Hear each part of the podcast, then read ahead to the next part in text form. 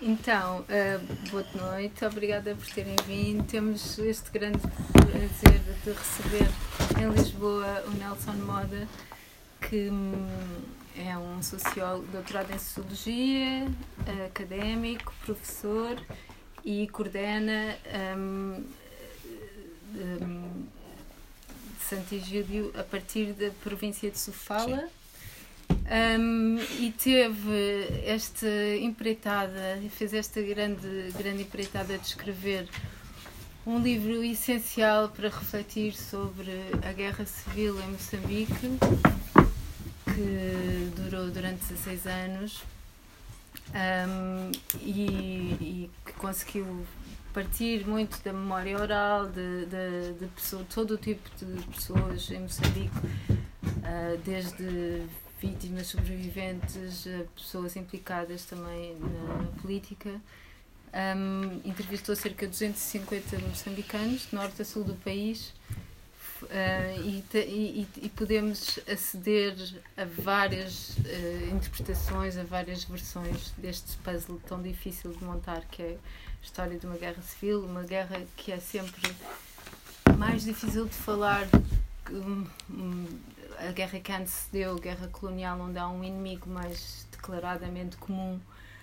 Uh, uma guerra civil é uma ferida muito, sempre aberta e o livro atravessa as causas anteriores, internas, externas uh, e também chega a esse grande processo de paz que se foi desenhando e como foi executado um, de uma até chegar aos acordos de paz de, em Roma, em, assinados em Roma em 92. Chirico é o nome de, do aparelho de rádio que, que toda a gente escutava que, e foi também nesse, nesse, através dele que se proclamou a paz. Uh, num, num ano em 92 que o mundo mudava muito, não é? Tínhamos uh, muitas coisas a acontecer. Um, desde pós-União Soviética, pós-queda do muro, a Primeira Guerra do Golfo, etc. E, portanto, é todo um, um, um período também que interessa perceber a partir de Moçambique. Para esta conversa, temos o ilustre Álvaro Vasconcelos, oh, que muitos de vós conhecem que recentemente. Tem como ilustre que é para dar mais, mais importância. O Álvaro tem, tem, tive o prazer de, de, de, estar também no lançamento do seu, do seu prim, do primeiro volume do livro Memórias de. Um, Memórias de. Ai, como é que. Memórias em, tempo em Tempos da Amnésia, o volume 1, e agora acaba de ser lançado o volume 2, que ainda não li. Quem não conhece, vou só dizer algumas linhas biográficas desse grande percurso. De, é o fundador do Fórum Demos, investigador da Universidade de Coimbra, foi investigador convidado de Relações Internacionais da Universidade de São Paulo, foi diretor do Instituto de Estudos de Segurança da União Europeia e do Instituto de Estudos Estratégicos Internacionais de Lisboa, desde a sua fundação em 1980 um, até 2007. Opositor ao Estado Novo, viveu e, e à guerra colonial portuguesa eh, e teve, vivia em Moçambique, cresceu na Beira, etc., mas nasceu no Porto. Viveu no exílio em Bruxelas, em Paris, de 67 a 74, onde fundou o jornal O Salto. Regressou a Portugal depois do 25 de Abril, onde participou no processo de transição democrática. É, aliás, um dos grandes pensadores e, e, e ativos defensores da democracia que hoje é um dia importante para a história da democracia em Portugal. Uh, autor de, de inúmeros artigos na imprensa portuguesa e internacional e de livros e relatórios, particularmente temas sobre política externa. Autor do livro La Vague démocratique arabe, L'Europe et la question islamiste e uh, o seu último, o penúltimo livro antes deste das memórias em tempo da amnésia Uh, intitula-se Utopias Europeias, o Poder da Imaginação e os Imperativos do Futuro, que coordenou, e hum, é cavaleiro da Ordem da Legião de Honra em França e comendador da Ordem do Rio Branco, Brasil. Pronto. Vamos começar, se calhar, pela, pela, pelos comentários e a leitura, a opinião do Álvaro, e depois eu tenho aqui algumas questões para o autor, que tem, também depois abriremos a conversa com o público. Um, para já é extremamente importante ter posto a mão na massa deste, de, sobre este assunto tão, tão difícil e também fico contente de ter aqui dois amigos angolanos e que podem, é um paralelo que, que seria interessante fazer com a Guerra Civil Angolana, que durou ainda mais tempo, até 2002, portanto mais de 10 anos de guerra. Uh, comecemos então com o Álvaro, como é que foi ler e acompanhar? Já conhecia o processo de, de mediação para, para chegar aos acordos de paz em Roma. É um, o livro trouxe-lhe algumas surpresas, alguma informação essencial que na sua relação com Moçambique, como é que isto eh, dialogou consigo e com a sua história? Muito boa noite, é um grande prazer estar aqui. Evidentemente estamos aqui fundamentalmente para ouvir o Nelson Moda, muito obrigado à Marta pela uh, simpatia da sua apresentação, generosidade da sua apresentação e eu acho que vou falar muito pouco, é para, para podermos conversar uh, com o Nelson. Mas começando pela pergunta uh, da Marta, o, o que é que eu aprendi com este livro? Evidentemente que eu, como pessoa que se interessava por relações internacionais em Portugal e que dirigia o Instituto de Estudos Estratégicos Internacionais em Lisboa, quando se deu o processo de transição moçambicano, o fim da guerra e o processo de paz, que me interessei, evidentemente, pelo processo de paz moçambicano. Aliás, estive em Moçambique, eh, organizei alguns seminários em Maputo eh, sobre transições democráticas comparativas, falar da experiência portuguesa, o problema da desmobilização uh, dos guerrilheiros, a sua integração nas Forças Armadas, a sua passagem à vida civil. E conhecia a comunidade de Santo Egídio, uh, visitei a comunidade de Santo Egídio, conheci o.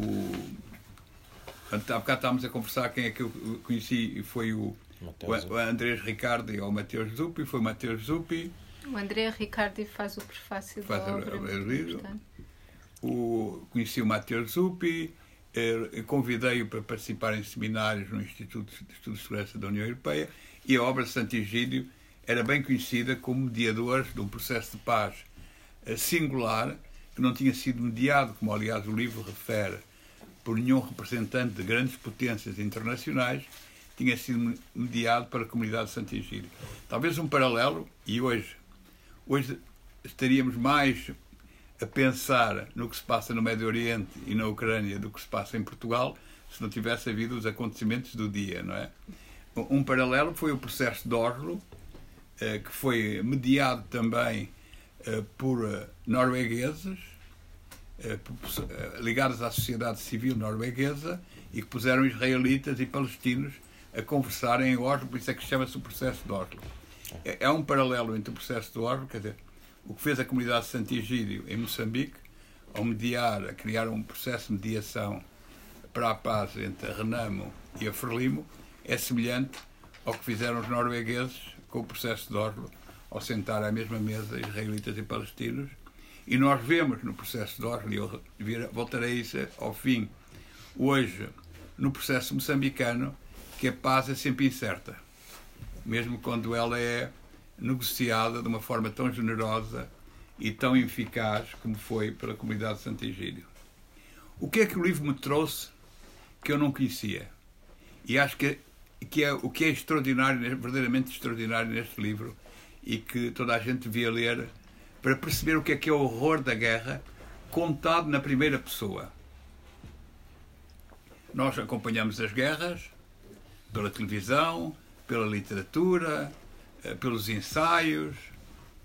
Eh, muitos estamos aqui, as pessoas estão aqui são investigadoras sobre conflitos, mas não vivemos diretamente os conflitos. Não vivemos a brutalidade de uma guerra como, é, como uma guerra civil. Ora, o que fez o Nelson Moda, que é absolutamente extraordinário, foi dar voz às pessoas que viveram a guerra. E as pessoas falam neste livro sobre a tragédia, a brutalidade, o horror da guerra, a sua recusa no, ao mesmo tempo da, da guerra, o seu desejo de paz, mas o serem obrigados a participar na guerra, mesmo os que não queriam de forma alguma a combater. Eu digo que é um livro que é um hino à vida, à vitória possível da, da vida sobre a morte. A morte é uma palavra que aparece mil vezes neste livro. E guerra significa morte. Não é? Guerra não significa.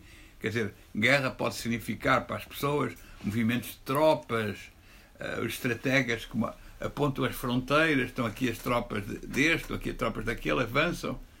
Mas o que significa verdadeiramente a guerra é a negação da vida, é a morte. São muitas mortes. E muitas mortes de pessoas que tinham vida antes, tinham família, eram pais, eram mães, eram filhos, eram bebés. Tudo isso que morreu nesta terrível guerra que durou 16 anos. 16 anos é muito ano de guerra. Que começou quase a seguir à independência, não é? Começou uh, um ano depois. Sim. Um ano depois da independência.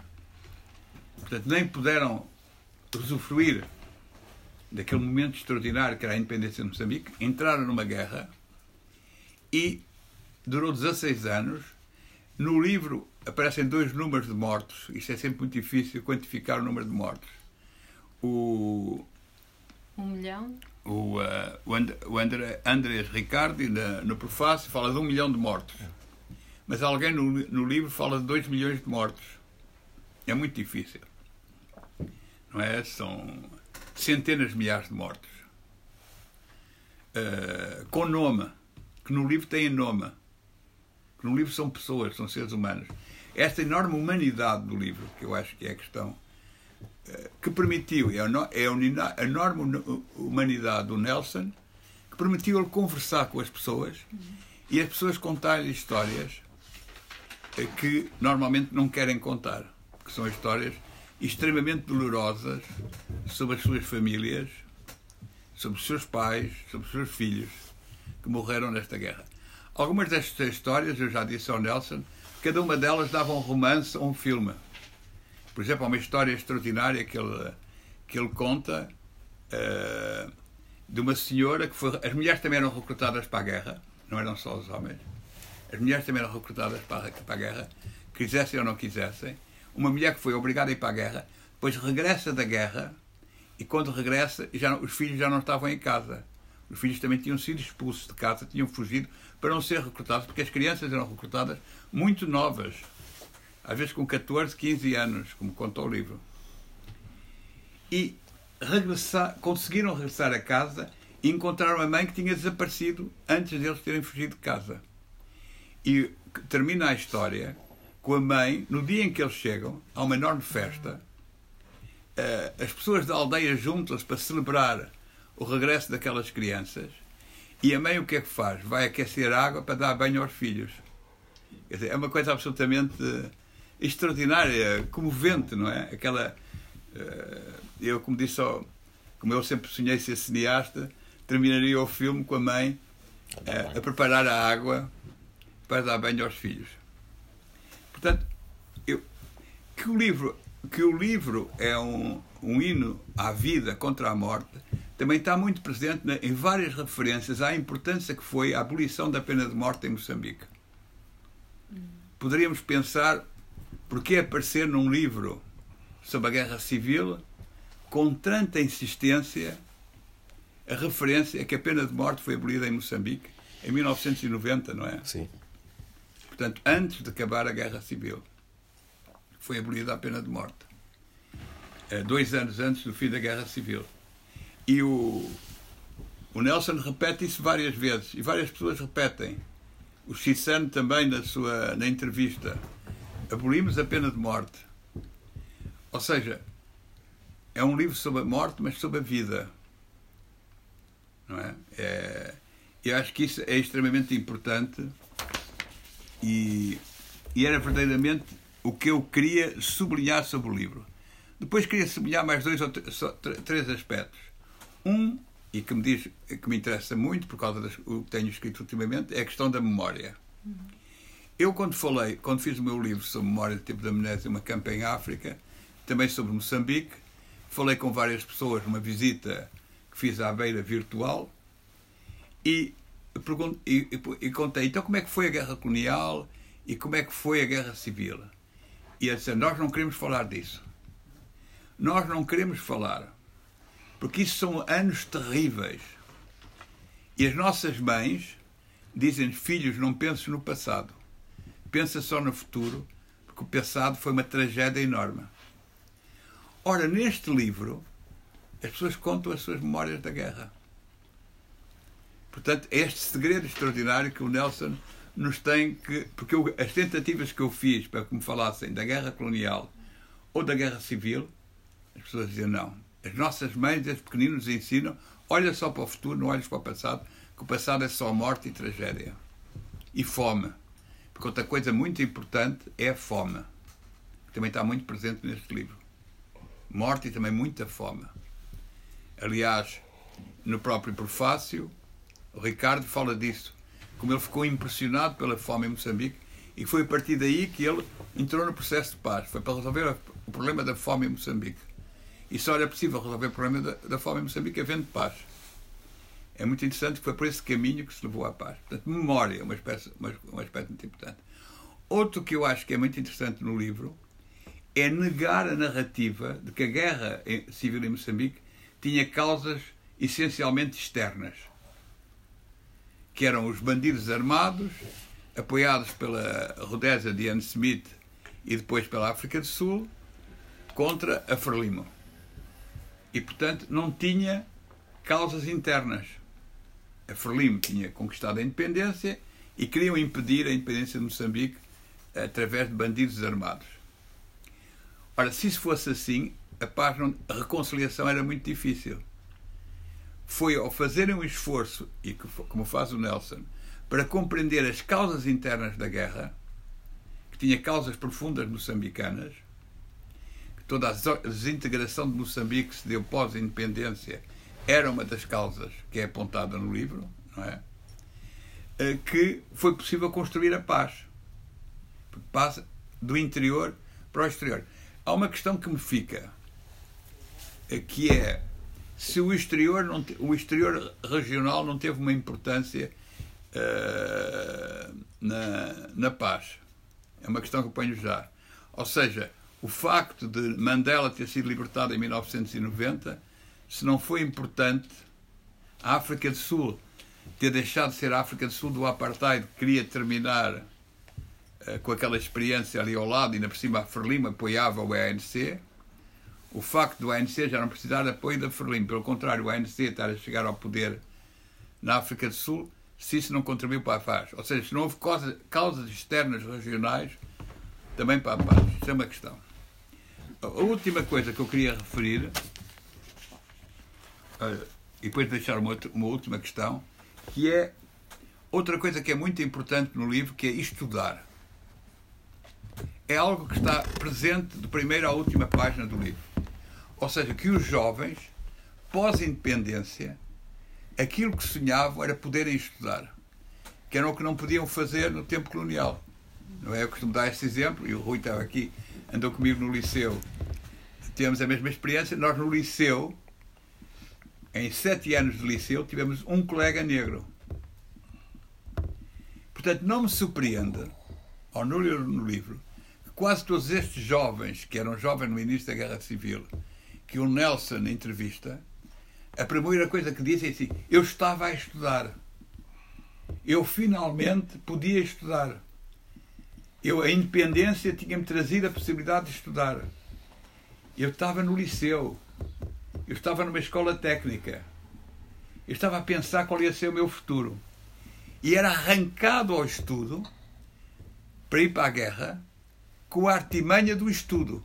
É isso que é diabólico é que quer a Renamo, quer a Frelimo, diziam aos jovens: Olha, você quer estudar, não é?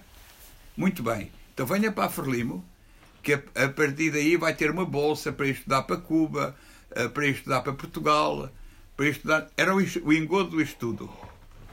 E depois eram levados para um campo onde eram treinados para a guerra. E a Renamo dizia a mesma coisa: venha para a Renamo, eh, estamos a levá-lo para a Renamo não é para, para você ir matar, é para você ir estudar. Porque com a Renamo vai ter possibilidades de estudar. Era para os Estados Unidos, era, não era, eh, já não eram os mesmos países, não era Cuba, não era a União Soviética, não era a China, nem era Portugal, eram os Estados Unidos, eh, o Reino Unido, etc. Ou seja, muitas das histórias são histórias de jovens com enorme desejo de estudar e que são mobilizados para matar e para morrer. E que aprendem aí, isso é uma coisa que também é muito importante para a reflexão sobre a nossa sociedade. Lá, lá como cá dizia-se, como cá também se dizia aos jovens para fazerem a guerra, fazes a guerra para ser um homem. Tu serás um homem, um homem quer dizer um macho, um patriarca, um homem bravo, porque vais fazer a guerra. Uhum. Isto é outro aspecto muito interessante do livro, no fundo, uh, sintetizando, há duas questões muito interessantes. A questão da violência e da guerra e de percebermos isso na primeira pessoa, por histórias extremamente humanas, e a memória disso, e esta questão do estudo. Triunfo da vida sobre a morte e o estudo. A questão que me fica é: o processo de paz uh, terminou com duas condições. A condição de não haver violência, haver desmobilização e de haver multipartidarismo. Ou seja, que a democracia ia transformar aquilo que era um conflito pelas armas num conflito pelo voto e pelo debate público no espaço democrático.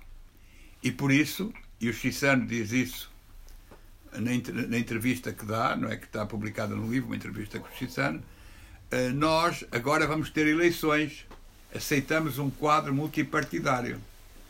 E é no quadro multipartidário, isso é dito também pelo Nelson, várias vezes nas suas conclusões, que se vai resolver os diferentes entre os moçambicanos, não pelas armas. E o Nelson conta eh, que depois houve eleições gerais, eh, a oposição que foi a Renamo teve quase os mesmos número de eleitos eh, que a Frelimo, mas hoje, tive, há dias, há muito pouco tempo, houve eleições locais em Moçambique. E há a impressão que essa ideia que o multipartidarismo e a democracia é a forma para resolver os problemas das divergências no seio da sociedade moçambicana está-se a enfraquecer. Porque há uma crítica generalizada ao que foi uh, a roubalheira, vamos dizer, eleitoral, a, falcatrua eleitoral feita pela Frelimo, que só permitiu à oposição ganhar na cidade da Beira. Não é? Embora a oposição esteja eh, convencida e comitês eleitorais tenham dito que ganhou noutras cidades. É, até, até em Maputo.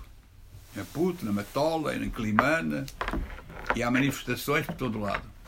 Não corre o risco, é a minha segunda questão, Moçambique é, de voltar ao período antes da guerra, porque a democracia já não resolve os diferentes entre os moçambicanos?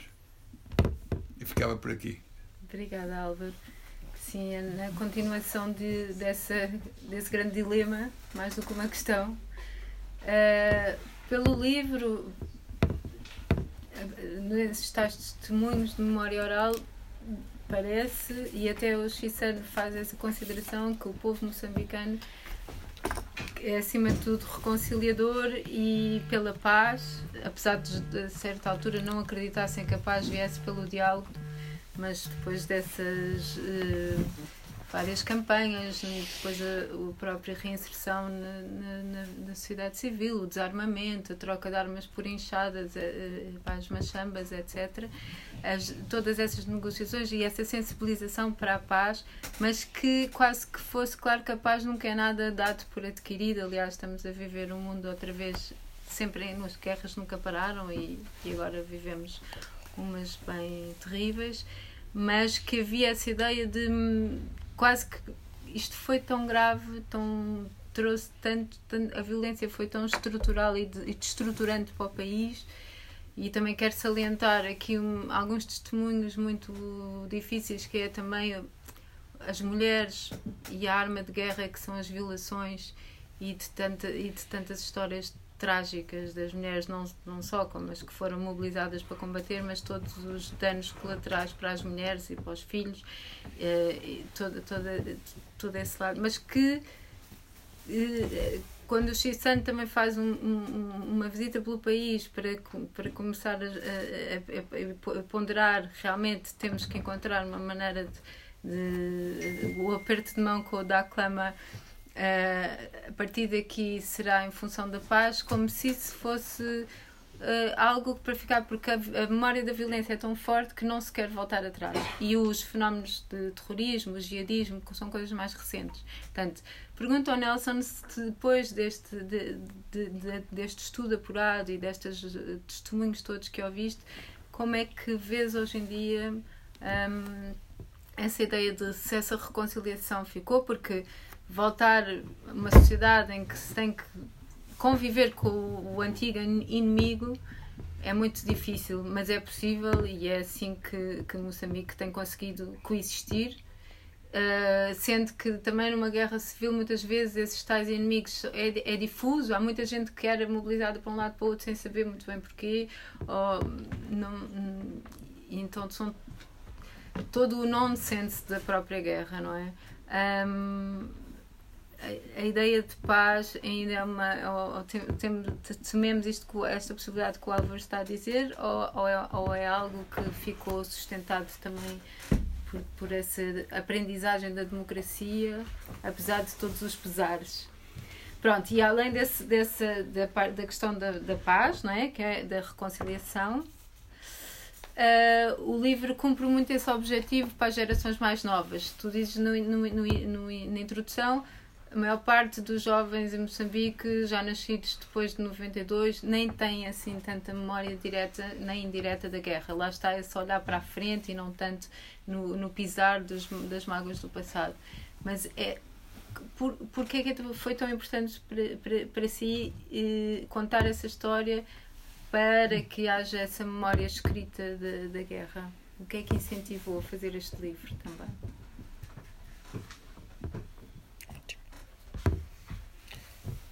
Boa noite a todos e obrigado pela presença.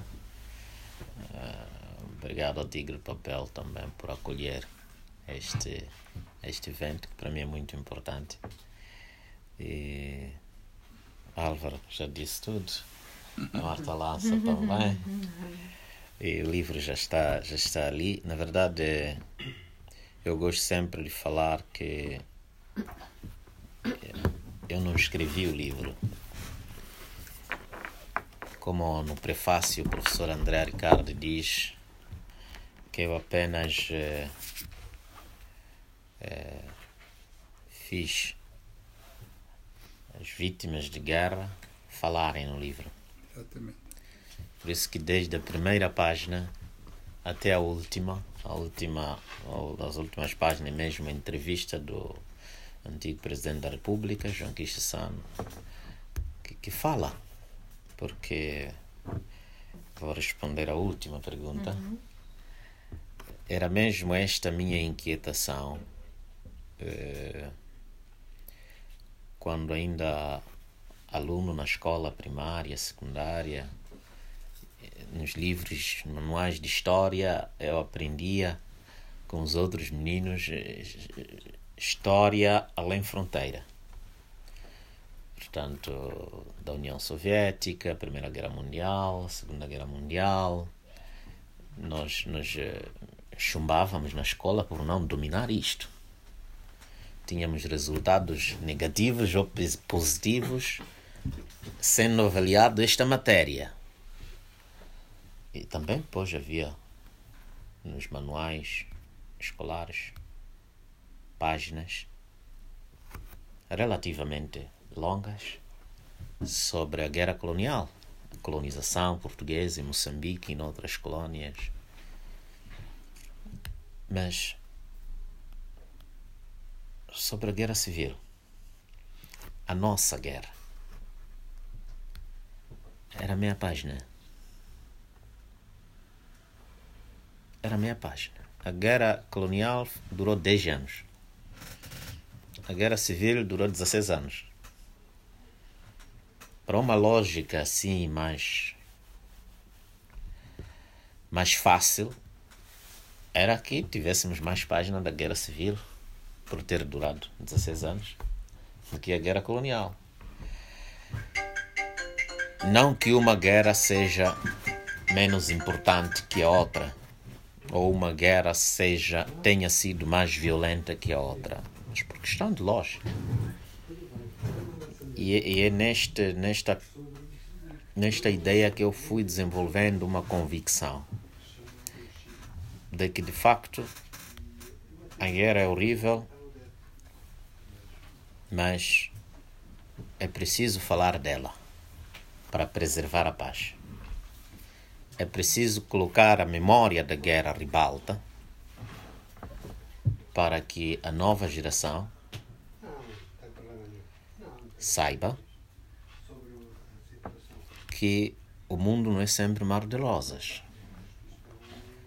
Porque eu cresci no ambiente de guerra, eu vivi, nasci durante a guerra, vivi, vi a minha infância a ser hipotecada por causa da guerra civil. Eu não nasci no tempo, eu nasci depois da independência.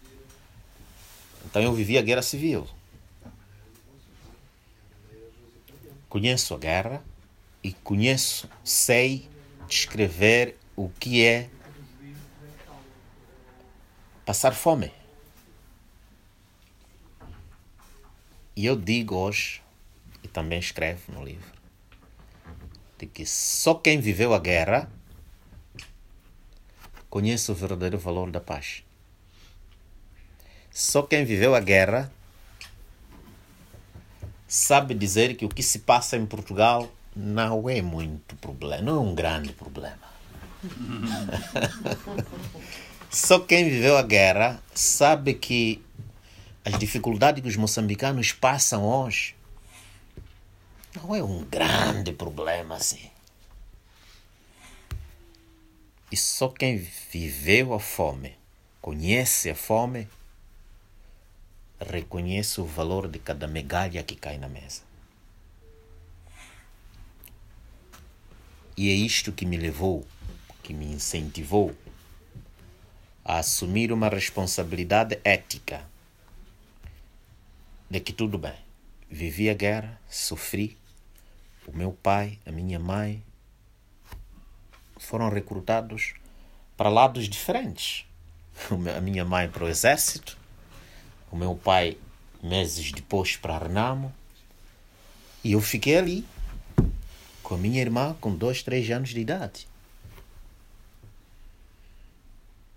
Poderia dizer que tenho todo o direito de me revoltar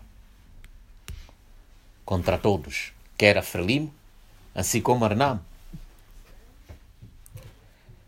Mas se eu for a fazer isto, lembro-me de Nelson Mandela quando foi liberto da cadeia, o que disse, não é?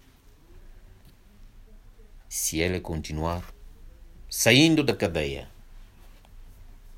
e começar a perseguir cada um que lhe colocou na cadeia, era como se estivesse na prisão.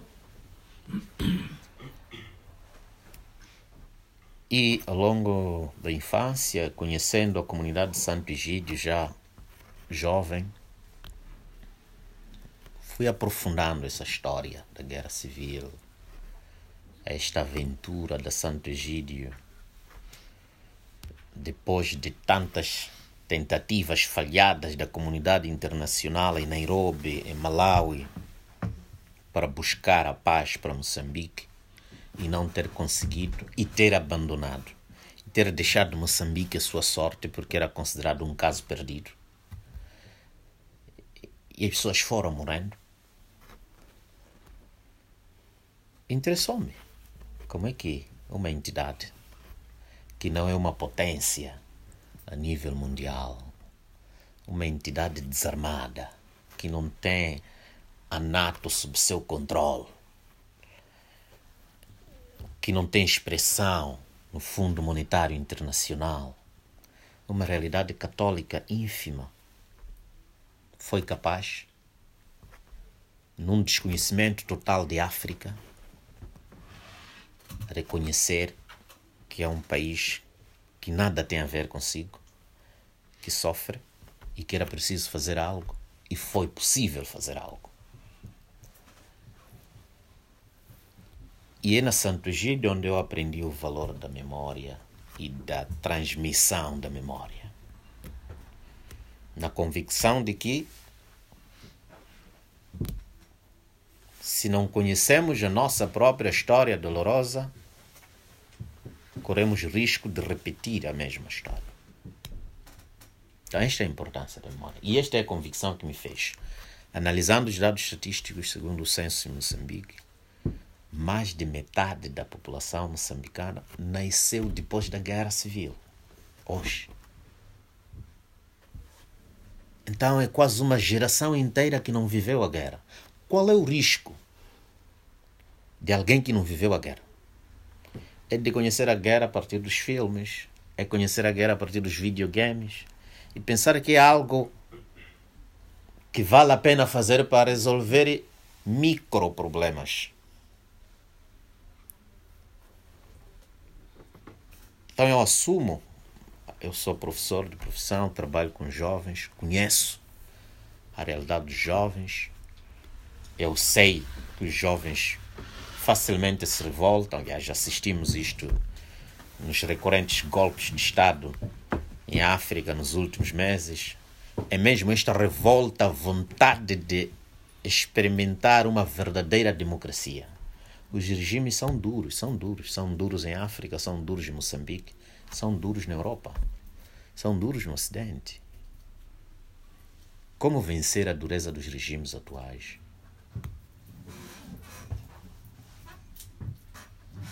E eu me senti logo a primeira, falo de uma utopia que se desenvolveu há 5, 6 anos, para a relevância de eu escrever um livro. Comecei a escrever artigos que publicava nos jornais semanalmente. Artigos sobre a paz, artigos sobre a pobreza, eh, um pouco de relações internacionais, o pouco que eu conseguia perceber, escrevia e, e felizmente tive espaço no Jornal Notícias, o Jornal Diário de Moçambique. Então, eu sempre acreditei que era preciso compor um livro. Mas também tinha esta dúvida da relevância que o livro ia ter. O que, que eu escreveria sobre a paz em Moçambique? Que a paz durou 16 anos, todos sabem. Que houve cerca de um milhão de mortos, é público isto. Que houve negociações em Roma, em Santo Egídio, assinou-se, etc. Que era entre o governo da Frelimo e a Renamo, todos sabem. Que algo novo eu poderia ser capaz de trazer no livro e que suscitasse interesse aos leitores e ao público em geral. Foi aí que eu decidi que eu não escreverei o livro. Eu irei atrás das pessoas. Mas como fazer isto? Com que ajuda? Porque viajar Moçambique inteiro não é fácil. E comecei a entrevistar as pessoas mais próximas, começando pelos meus avós, os meus tios, começando pelos idosos que nós eh, ajudamos na comunidade de Santo Egídio, idosos que vivem na rua, outros nos, nos, nos, nos lares, que conhecem a história, descrevem-a. Foi assim que eu tive a facilidade, uh, Álvaro, de fazer com que as pessoas contem as histórias. A proximidade que eu tinha com estas pessoas. Porque, de facto, nem todas elas que eu pedia para contar-me. Alguém dizia: Olha, fale com Fulano, Fulano vai te contar melhor. Porque o pai ou a mãe foi morto a ódio num, etc. Então, sabe, vai te contar. E quando chegava ali, pedia e dizia que não. Eu não posso falar disto. E quando tentasse falar um pouco, era todo o rosto com lágrimas. Porque recordava a atrocidade, aquilo que os seus olhos viram perder os seus amados em frente. E pouco a pouco foi possível. Inclusive até encontrar na Serra da Gorongosa ex-guerrilheiros da Renamo. Fazer-lhes vir, colocar-lhes numa sala de conferência, maior que esta até, e ouvir. De forma pública, sim, uma chuva de ideias, e depois em forma privada foi um trabalho que tinha que misturar um pouco de política, mas também de sociologia, antropologia, porque era preciso acampar-se lá e começar a fazer essa recolha de informação. já estava o livro pronto. Entrevistei os mediadores em Roma. Entrevistei o Raul Domingo, que era o chefe da delegação da Arnamo, que percorreu todas as negociações.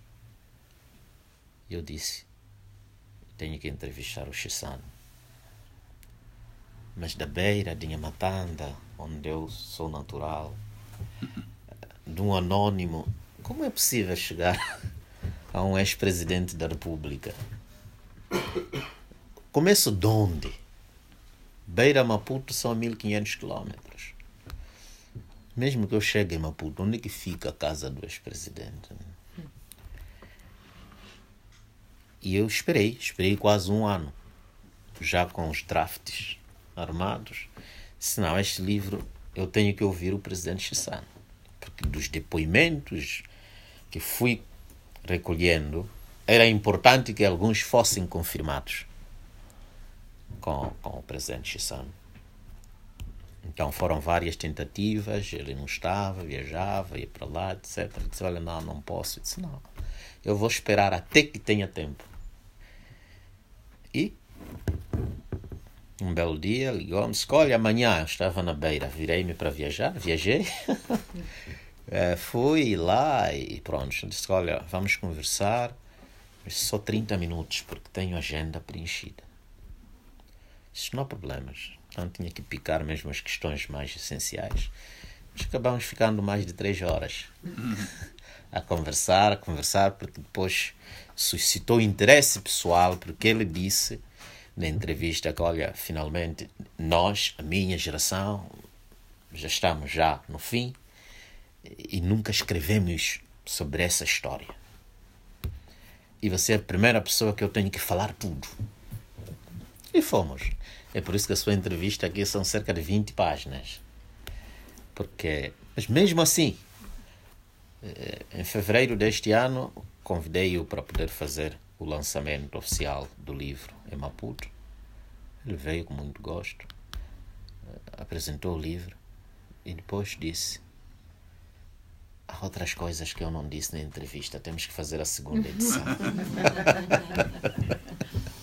Porque lembrei-me de outras histórias que vale a pena contar. E, e é isto eh, que o livro oferece, portanto, vozes de, de pessoas que viveram, não é algo produzido sentado num computador e pensar como que foi. Foi mesmo uma compilação de disto. E Álvaro questionava eh, sobre as questões, as causas regionais que não tenham propiciado não, a paz, não? Pelo contrário. Uh, depois explicas que as causas externas tinham influência na guerra Exato. e tiveram influência em matérias internas. Mas a minha questão é, e a libertação do, do Mandela hum. e o ANC ter chegado ao poder na África do Sul não foi favorável à paz? É, é isso, não propiciou, neste caso. É, sim. É, sim, sim, sim. Eu relaciono isto é, também com a queda do muro, não é? Em 1980, porque é interessante. É 89, quer dizer.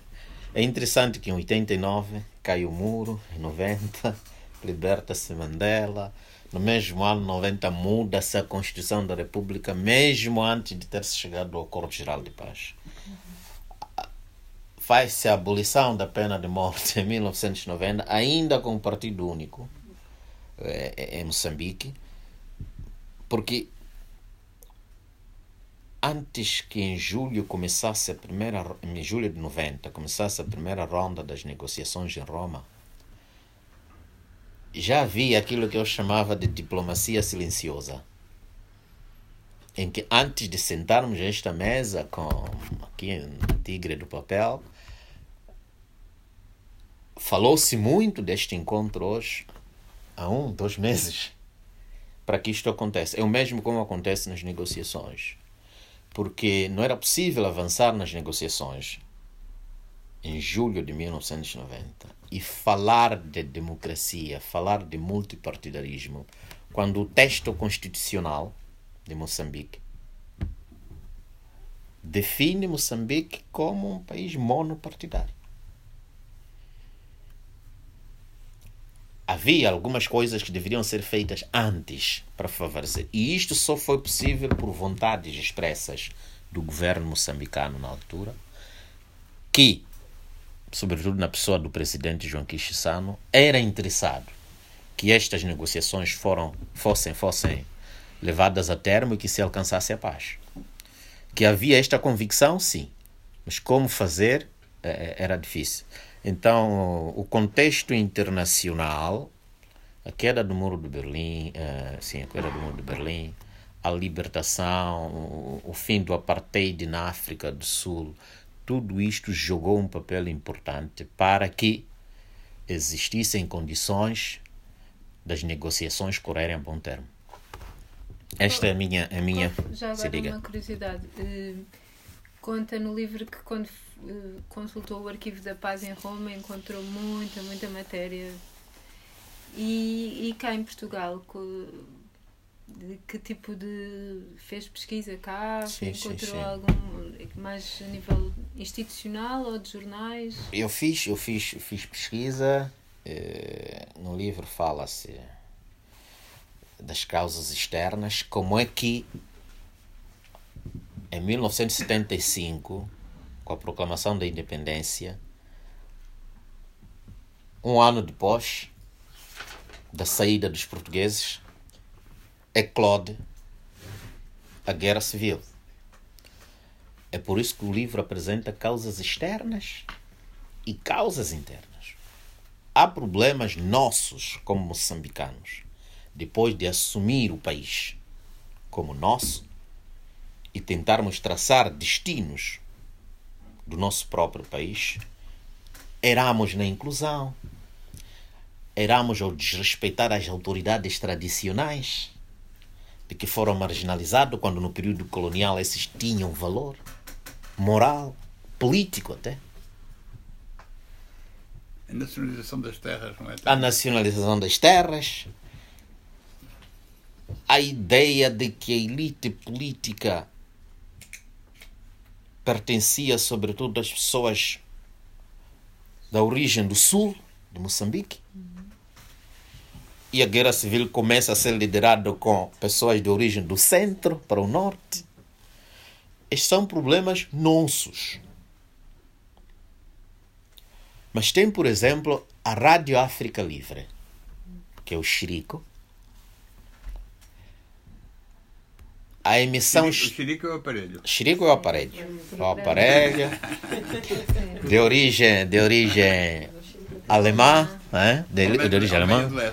Exato. Então estava lá, estava lá uma fábrica em Maputo que produzia esses aparelhos e, e era quase um símbolo de, de atualização. Era o único aparelho existente que todos nós estávamos aí a escutar e de repente para além de escutarmos a antena nacional, a, a, o canal oficial, até um certo período, estranhamente, era possível sintonizar no Rádio Chirico um canal estranho que o governo não sabia de onde vinha e falava na nossa língua local, português, às vezes as, as línguas nacionais.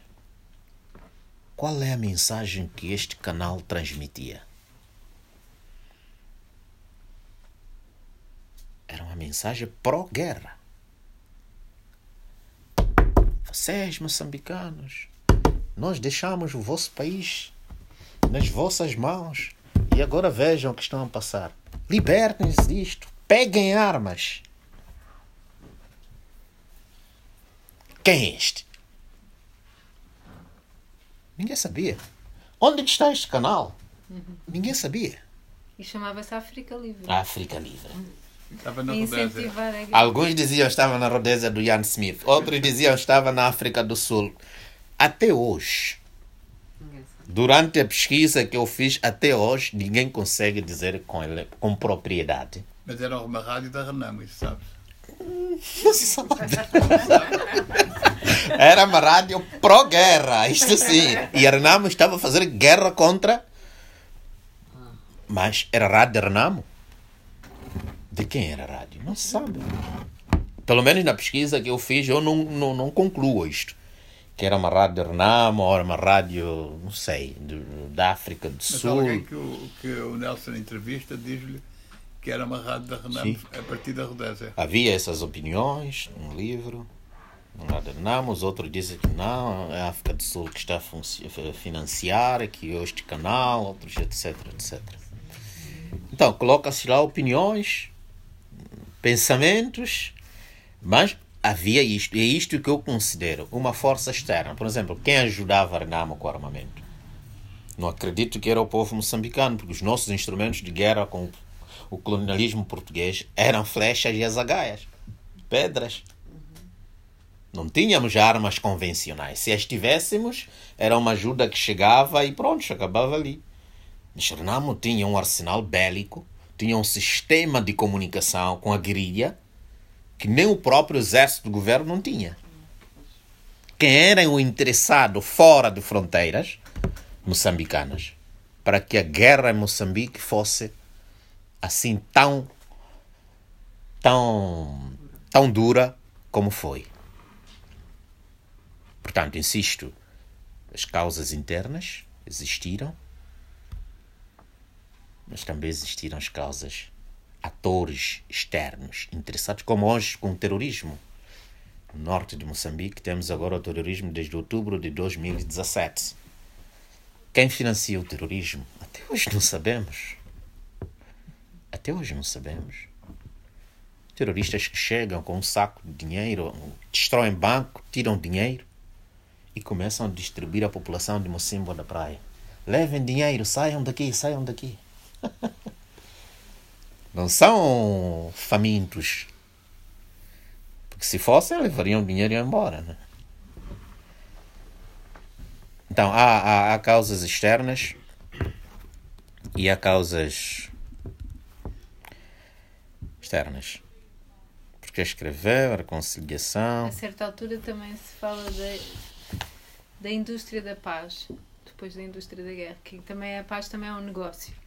Uhum para muitas eh, instituições externas, não é? Eh, os, os mediadores hum. bem intencionados, também há todo um negócio de fazer a paz. Aliás, Moçambique continua com muitas ONGs e muitas, não é? são os tais conciliadores. Mas no caso, que a partir da entrevista do ex-presidente Joaquim Chissano, ele diz que não havia necessariamente um que por ter sido a comunidade de Santif Egídio um, um, ator preponderante e desinteressado em termos de não nem, nem, nem foi preciso gastar muito dinheiro com, a, com, as, com as próprias negociações, etc. Que, claro que foi todo um plano preparado com, várias, com várias falhanças pelo meio, mas que não foi também um caso de estudo interessante que a paz não foi esse. Também os tais agentes externos só se chega à paz quando a guerra deixa de render a alguém. Né? Alguém estaria a lucrar com a guerra, alguém estava a incentivar, havia um projeto político, ideológico e capitalista claro, também, não é? Não é somente uma questão étnica, nem uma questão de. A geopolítica nunca é desinteressada, não é? Em termos de dinheiro. Mas no caso da paz, esses atores aqui não, não houve esse lado de faturarem com a paz. Ou, Sim, ou é, é, é, é, mesmo, é mesmo esta, esta contraposição que existe, que existiu, que existe hoje.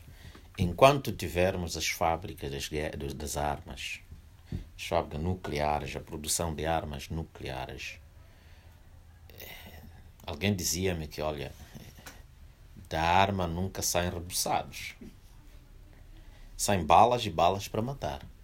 É uma grande indústria de armas. De um lado, há indústrias de armas e do outro lado, há indústria de mediação para a paz. Uhum. Houve tentativas nos anos 80. A primeira tentativa para a paz em Moçambique foi em Nairobi em Quênia, Santo Egídio não estava lá, nem sequer se interessava para o processo de negociação de paz. Depois houve, aquela de Nairobi falhou, as duas partes beligerantes nem sequer se encontraram. Depois houve Malawi. Depois houve Malawi. E houve tantas outras iniciativas a nível nacional, com a Conferência Episcopal, com o Conselho Cristão de Moçambique, a comunidade islâmica tentarem trazer as partes, mas nunca foi possível. E a força, isto também o presidente Chissano fala, a força da comunidade de Santo Egídio, que permitiu para que as negociações pudessem alcançar a paz, foi o fato dela não colocar interesses econômicos. Porque quer o governo, assim como o Renamo, se descobrisse que aqui há um interesse econômico, abandonaria. Nós não sabemos o que, o que fez com que a Renamo não se encontrasse com o governo em Quênia. Quem alertou? Não sabemos o que fez com que a Renamo não se encontrasse com o governo de Malawi. Já estavam nos hotéis, tudo à espera. De repente não aparece. Então, os interesses econômicos não podem fazer parte das vontades de persuasão, de negociação para alcançar-se a paz no mundo. Mas se calhar também para, certos, para certo extrativismo dos recursos de Moçambique também interessava que a democratização avançasse, que a paz avançasse para, para que entrassem outras empresas, etc., como no caso do gás e do... Uhum. Ou seja, também há sempre indiretamente interesses claro porque porque olha quando quando quando quando se, se alcança a paz aliás eh, o esforço mesmo para alcançar a paz é permitir que o país viva que o país possa usufruir dos seus recursos hum. e o usufruto dos recursos eh, consiste no investimento externo sobretudo para o nível nacional não está em causa que as agências internacionais, os interessados a nível internacional, possam investir, possam explorar os recursos de Moçambique. Mas isto não pode ser feito em troca de sangue do povo. Claro. Isto não pode ser feito em troca uh, do sofrimento de milhares de moçambicanos. Como é no Congo. Isso já não é ajudar o país, isto é explorar o país. E nós, como moçambicanos, já vivemos tempo mais que suficiente de exploração. Com a independência sonhávamos em desenvolver o país, em começar a decidir para os nossos próprios destinos. Mas não foi esta a realidade. Entramos numa guerra civil com as suas causas internas e externas, como dissemos. E até hoje, quando pensávamos que finalmente agora a bacia do Rovuma já podemos explorar o gás, o petróleo, etc., etc., Naquele mesmo ano que estamos a começar para implementar em 2017, eclode o terrorismo. De onde vem? Nelson, ainda não, aquela questão do multipartidarismo hoje, o multipartidarismo com uma dimensão importante do processo de paz, é? resolver os problemas não pela guerra, mas pela política, pelas eleições, pelo, pelo debate parlamentar. Está isso posto em causa, foi a questão, a questão que eu tinha posto. Das eleições agora. Com as eleições agora, será que essa componente do processo de paz está em perigo? E a paz está em perigo em todo o mundo. Mas agora, nesse caso para o caso específico de, para o caso específico de Moçambique, no contexto de globalização, Sim. não pode ser uma ilha. Olha que os ventos do golpe de Estado incitado desde o ano passado para cá, nas ex-colónias francesas, dão eco nas colónias, nas colónias portuguesas. Os angolanos estão todos os dias a dizer por que, que não fazemos como aqueles? Jovens moçambicanos, alguns deles nas redes sociais dizem: olha, está difícil. Alternância política. Só poderá ser possível se nós fizermos como os outros fizeram golpes de Estado. Mas será esta a solução? Não será esta a solução. É preciso continuar a persuadir, é preciso continuar a falar da democracia como um sistema que até hoje é considerado o melhor, mas é imperfeito. Nós vimos até a própria democracia americana nas eleições de Joe Biden a assaltar o Capitólio. o que se espera? Se uma democracia nos Estados Unidos da América uh, está em decadência, E as nossas, como a moçambicana, que tem só três décadas, é frágil. A democracia é frágil, como a paz é frágil. A paz não pode, nunca é adquirida uma vez por todas. É por isso que a comunidade de Santo Gídio, depois das negociações da assinatura do Acordo Geral de Paz em 1992, teria dito missão cumprida. e já vamos. Mas não, está lá. E espalhou-se por todo o país, em todas as cidades, vilas, localidades. A fazer o quê? A ajudar na consolidação desta paz. Porque a paz precisa ser regada com atos de justiça, de inclusão. A paz não é algo que se adquire com um acordo. É como um casamento. Nós, naquele dia que usamos as mulheres roupa branca, não sei aqui em Portugal, usam roupa branca, etc, etc. Naquele dia nós estamos a assinar o, o casamento. Eu nunca assinei, não sei como se faz isso. Nós estamos a assinar o casamento. Mas o casamento não é aquele que sei. O casamento é a partir dali. O casamento é a partir dali. Como é que será o dia a dia habitando no mesmo teto? Este aqui é o casamento. Então, se ele aqui não se comporta como o casamento rege, colapsa. E não vamos voltar à conservatória culpar o conservador. Nem fazer um golpe de Estado.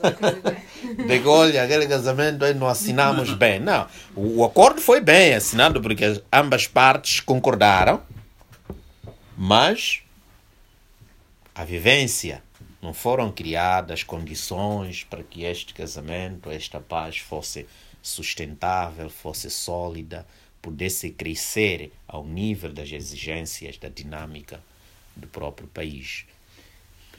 Permitam-me agora, porque temos depois que acabar às oito e pouco, uh, gostaria de ouvir os vossos comentários e especificamente vou chamar o Reginaldo Silva, jornalista angolano, que acompanhou muito, não sei se te importa estar aqui a trazer-te ao barulho, Reginaldo, porque acho que como observador também do caso de Moçambique, como uh, jornalista de, a partir de Angola, uh, pensar certamente nesse processo da reconciliação em Moçambique e fazer algum paralelo com o caso angolano seria interessante aqui se te interessar eu sei que não, ainda não leram o livro mas mas o que é que, o que, é que te, uh, o que é que achas que terá sido diferenciado no caso moçambicano, no caso angolano, com realidades tão diferentes e com algumas semelhanças?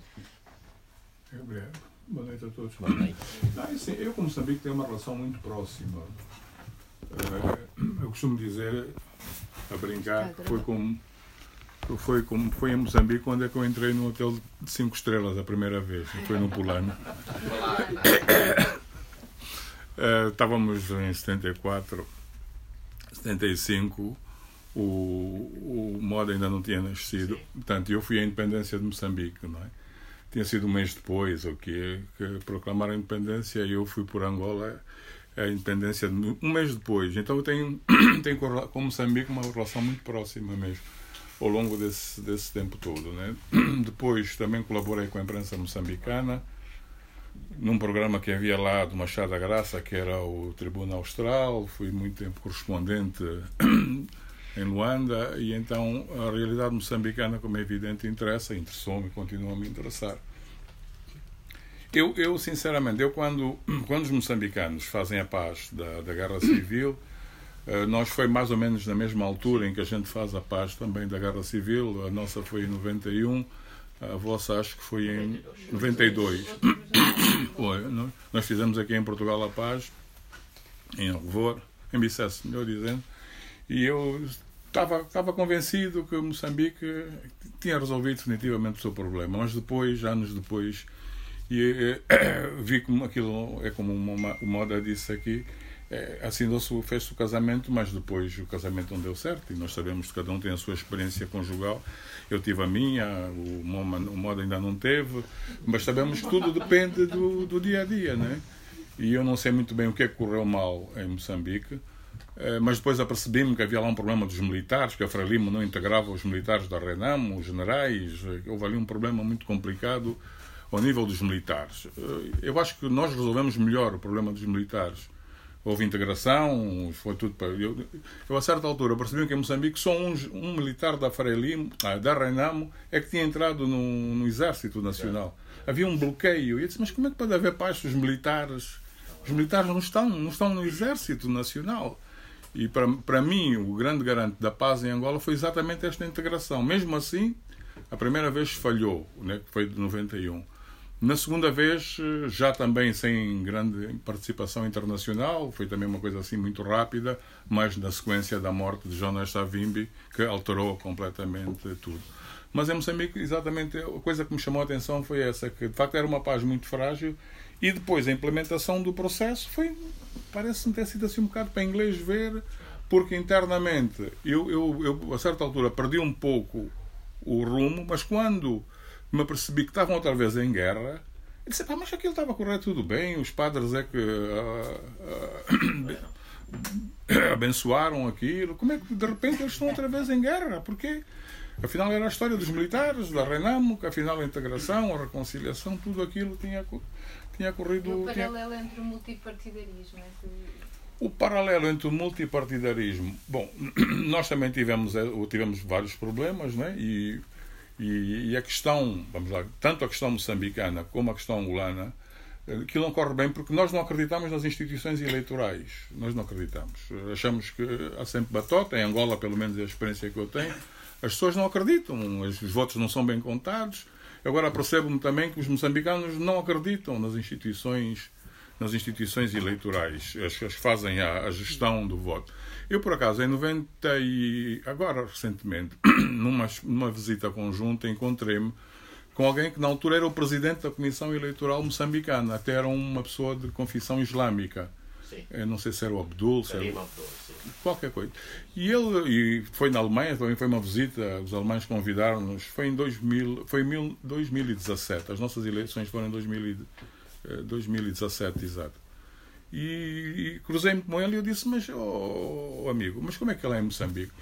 E ele era o presidente da Comissão Nacional Eleitoral. E Moçambique tinha feito uma coisa que para nós era que não era é que tinham colocado alguém na Comissão Nacional Eleitoral que de facto estava acima de qualquer suspeita havia ali alguma, algum potencial de confiança naquela pessoa. Primeiro porque era islâmico. Portanto, estava assim, não pertencia a nenhuma, nem a Renamo, nem a Frelimo. Tinha esse potencial de equilíbrio. E ele disse uma coisa que, pronto, que eu, eu registrei. Ele disse, oh, mas original, eu sou o presidente da Comissão Nacional Eleitoral. Nós contamos os votos. Né? A Frelimo ganhou mesmo. A Frelimo ganhou, quer dizer, não há, não há dúvidas a este respeito. Por exemplo, para nós isso é o que nos falta, ter alguém, por exemplo, na Comissão Nacional Eleitoral, que nos inspire confiança, que diga, pronto, está aqui alguém em que nós acreditamos, porque o nosso principal problema na credibilidade do processo eleitoral, por isso é que, é evidente, nós não voltamos à guerra, né? já se passaram, a nossa paz já tem 21 anos, né? a segunda paz. Depois de Bicesse, houve a paz do Mexico ou do Luena, que foram os acordos que assinamos, depois deu o 4 de Abril, quando foi assinada a paz, no tempo ainda do presidente Eduardo Santos. Nós não voltamos à guerra, mas o processo eleitoral é sempre um potencial de muita de muita de muita tensão que as pessoas estão sempre a pensar ah vamos voltar outra vez à guerra mas felizmente eh, aceitando ou não nós continuamos a aguentar. Em Moçambique eu não sei exatamente mas agora vi pelas últimas eh, eleições autárquicas os moçambicanos não aceitam. A Frelimo ganhou em todas as todas as autarquias menos numa foi na, na tua terra, né? na beira. Né? E, e pronto, eu acho que há, há qualquer coisa ali. No, nos nossos processos tem coisas parecidas, sim, né? Sim, sim, mas mesmo assim, eu acho que os, os, moçambicanos, mas é evidente que eu também já, já perdi um pouco o domínio da, da, da, situação moçambicana. Eu acho que Moçambique avançou mais do, desse ponto de vista, mesmo das liberdades, da liberdade de imprensa, daquelas coisas todas que nós não temos essa coisa. Mas eu também fico sem saber se de facto os moçambicanos acreditam mesmo na, que, que, as, que, que, as, as instituições eleitorais são credíveis.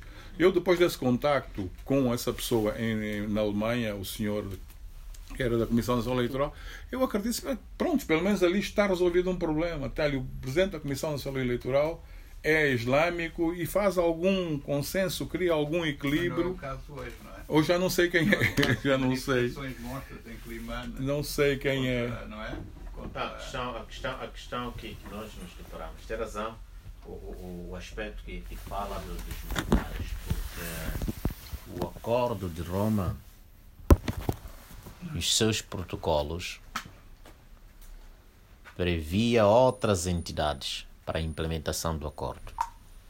Por exemplo, tinha para a Organização das Nações Unidas para o processo de desminagem que foi feito era até quase nas vilas, havia por todo lado minas pessoais.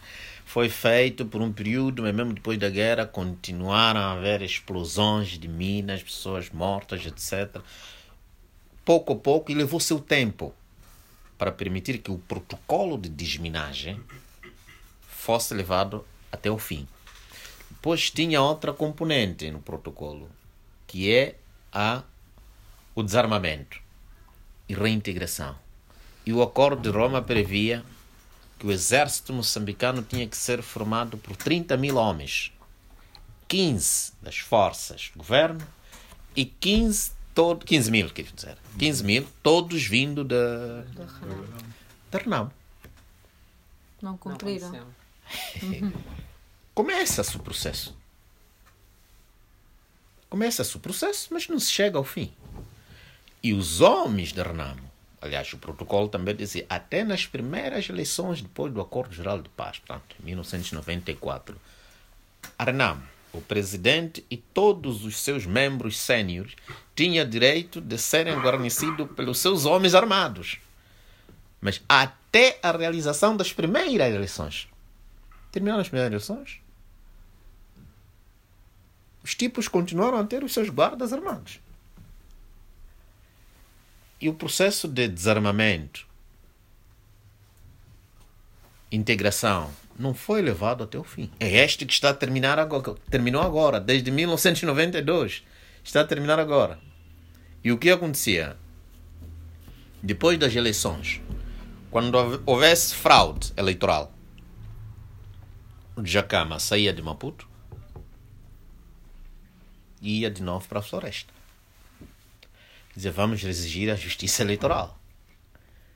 E havia aqueles bloqueios nas estradas nacionais, os militares, etc., os confrontos. Resolvido, espera-se outro ciclo. Portanto, o que estamos a passar agora são conflitos pós-eleitorais. E há sempre esta, esta mania. Não sei mesmo onde é que tiramos esta regra de que o presidente da Comissão Nacional de Eleições tem que ser um tipo religioso. Nós também temos essa, essa ideia de que acho, que, acho que vocês nos ensinaram.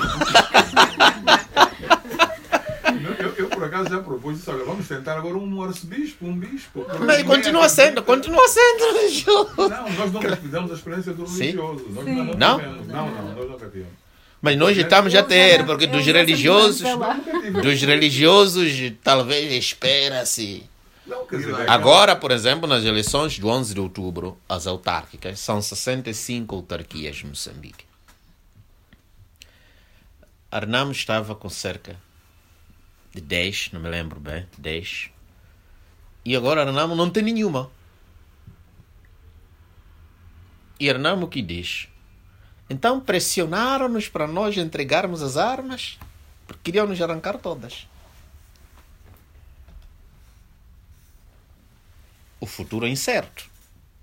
Todos nós estamos a ver as manifestações que estão a acontecer em Maputo.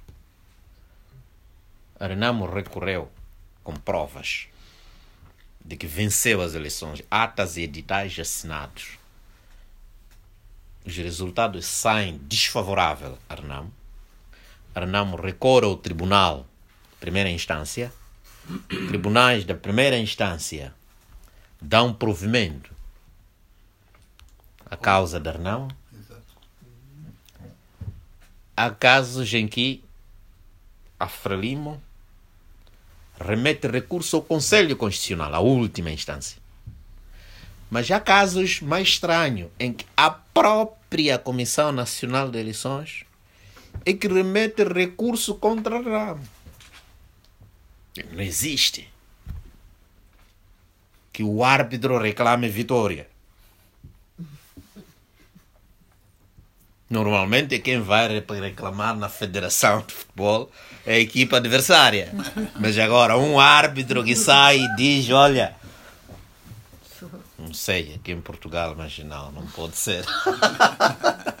é o que está a acontecer. É como o senhor Vasconcelos, Vasconcelos não é? é. Disse, quer dizer, nós estamos a chegar à conclusão que as eleições não estão a resolver nada, só estão a gravar. É, exato. E a criar então, cada eleição, e a cada eleição nós criamos. Agora, nós... diante disto, qual é o outro modelo? Esta é a questão. Não, nós ainda continuamos nas eleições. É, exato. É, por exemplo, a questão de democracia, até agora, é o que nós temos como algo mais civil. Como aperfeiçoar esta democracia? Mas os jovens iriam para a guerra? Os jovens acreditam na... em lutar? Eu, eu encontro muita resistência dos jovens moçambicanos em aderir à guerra. Vejo jovens eh, é desarmados que, que, que avisam, que avisam, que fazem cartas de que, olha, daqui a dois dias nós queremos manifestar, estamos a pedir, vamos usar a rua X, a Avenida X. Eu não vejo outra civilização maior que esta para uma juventude. Porque o normal era não avisar quem quer uma violência. Era chegar e partir tudo. Mas não é o que está acontecendo em Moçambique. As pessoas estão na rua estão na rua e agora a comissão, uh, os tribunais vão decidir contra, se decidem contra o resultado eleitoral que foi verificado pelas próprias comissões eleitorais, os jovens vão mais para a rua. Não é? E houve aquele caso do Zagaia que foi morto agora quando estive em Maputo.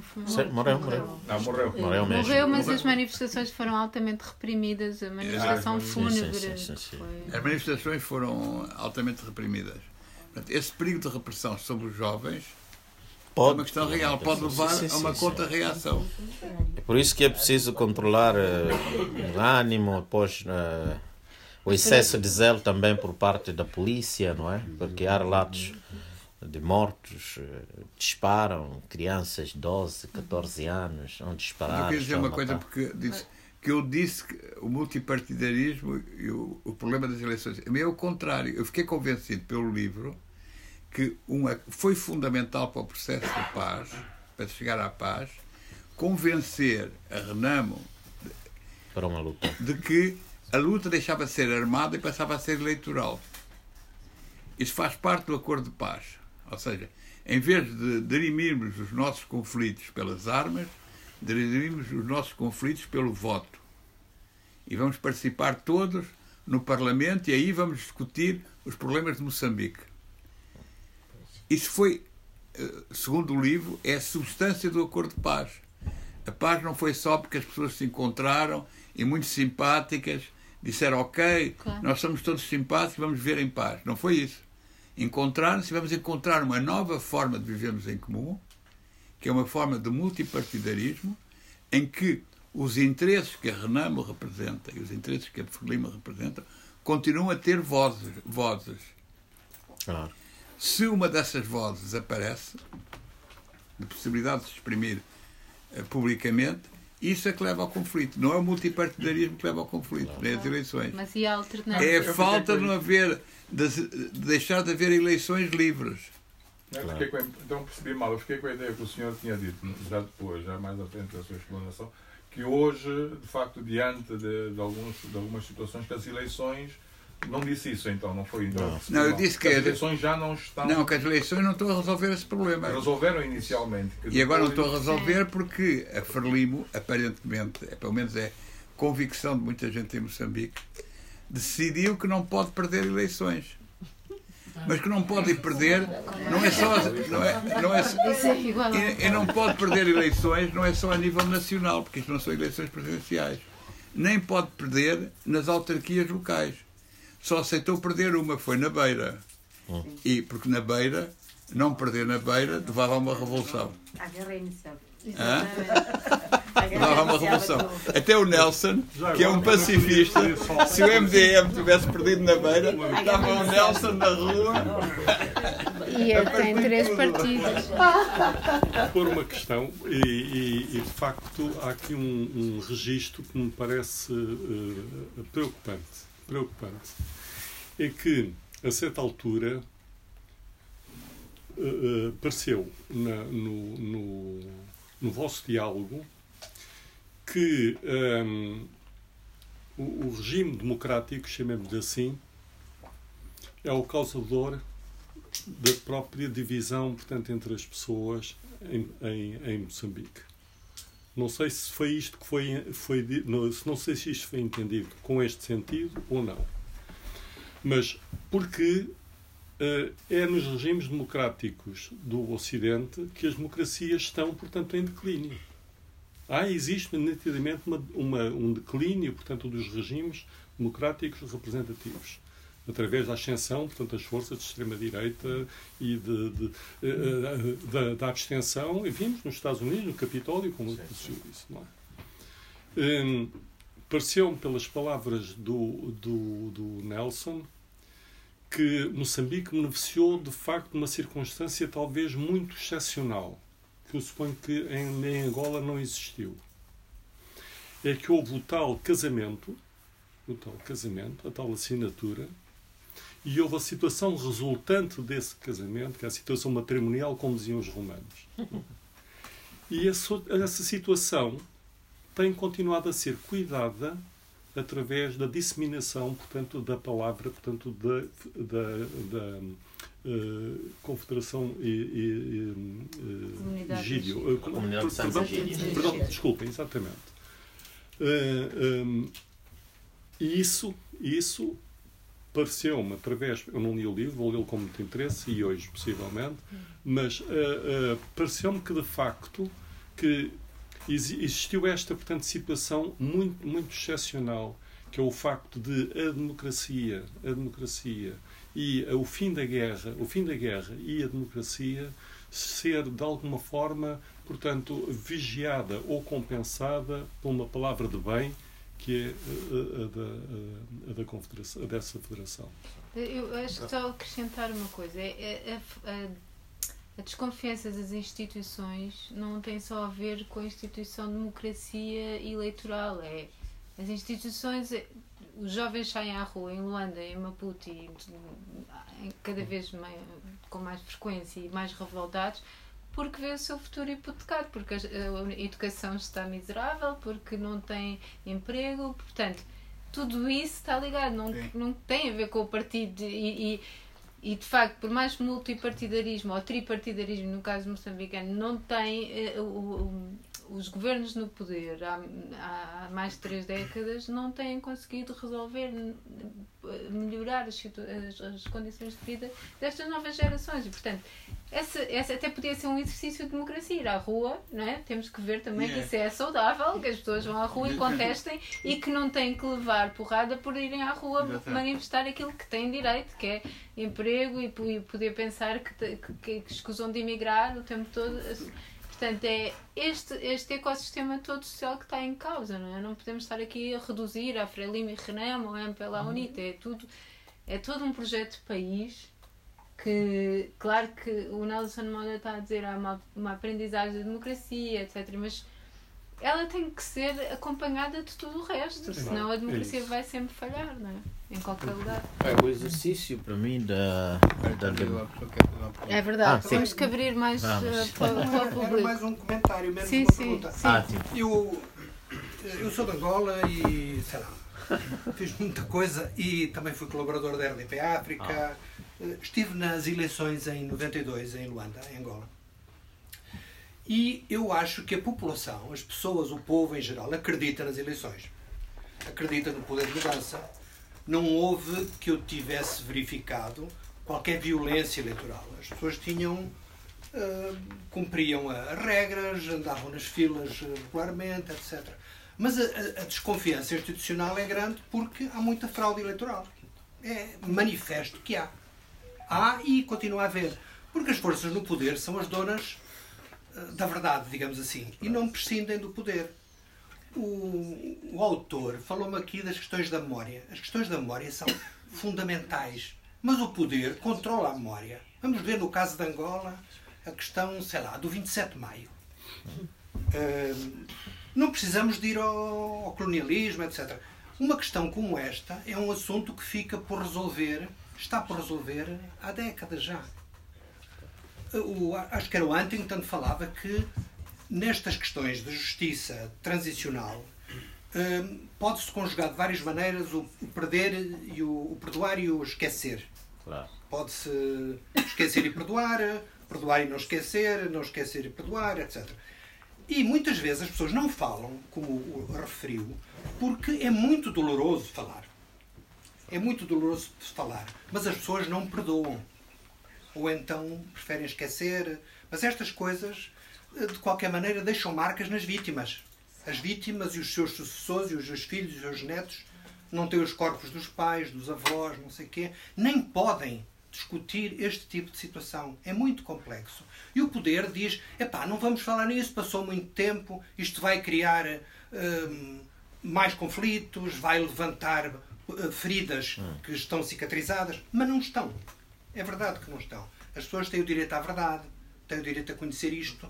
Isto é parte da participação uh, democrática. Falou-se do caso, por exemplo, da guerra.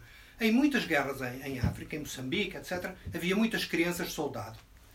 As crianças de soldado muitas vezes massacravam as populações da própria família, porque eram enquadrados com violência, eram brutalizados.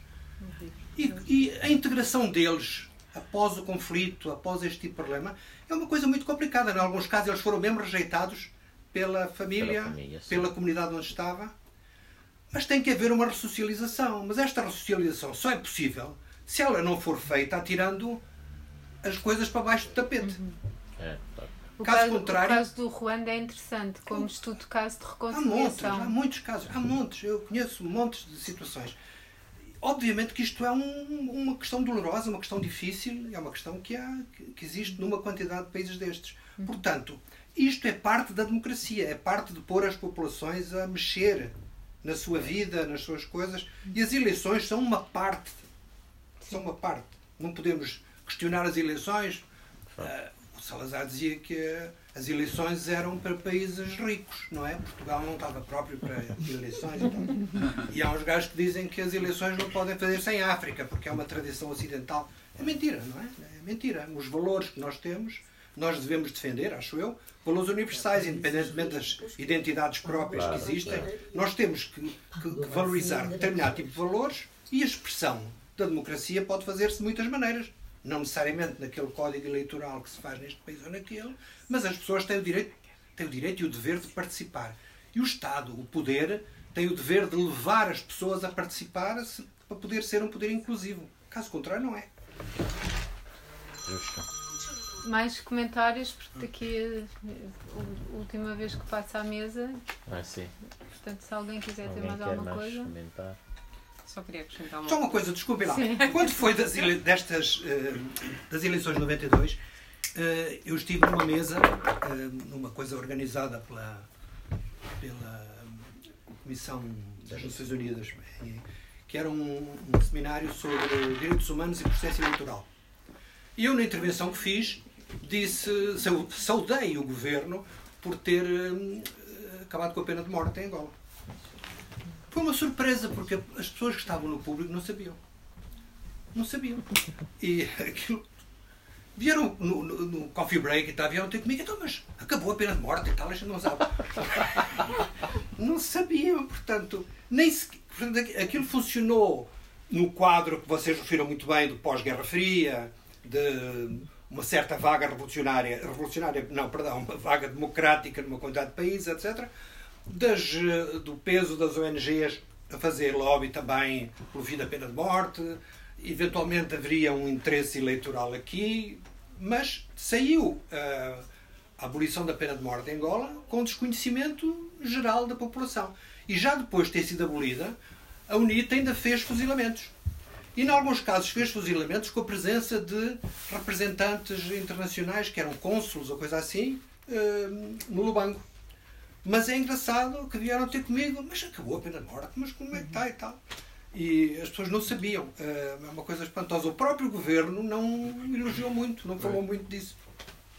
Isto é uma curiosidade, meramente. É. Mas tem piada. Estava a perguntar Sim. ao Nelson, assim, rapidamente, está aqui se o livro em Moçambique está a circular e se tem o apoio do Estado, do hum. Governo. Uhum. Sim, sim. Espera aí, só que tenho aqui mais uma questão e depois fechamos, está bem, Nelson? Então, pronto, a única pergunta que eu ia fazer é: uh, o, claro que o processo eleitoral, uma das coisas que nós sabemos é o recenseamento. E, por exemplo, uma coisa que a comunidade de Santigio também faz tem a ver com a questão de recensear as pessoas, tentar saber quem. Eu lembro de uma história de um homem de 70 anos que ainda não tinha nunca sido recenseado e só aos 70 anos é que foi.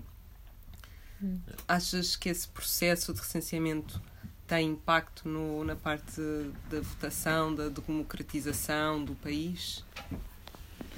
Agora, se, se, se, se bem percebi a questão, é, é, é, sobre o registro de nascimento. Sim. O registro de nascimento, sim. sim.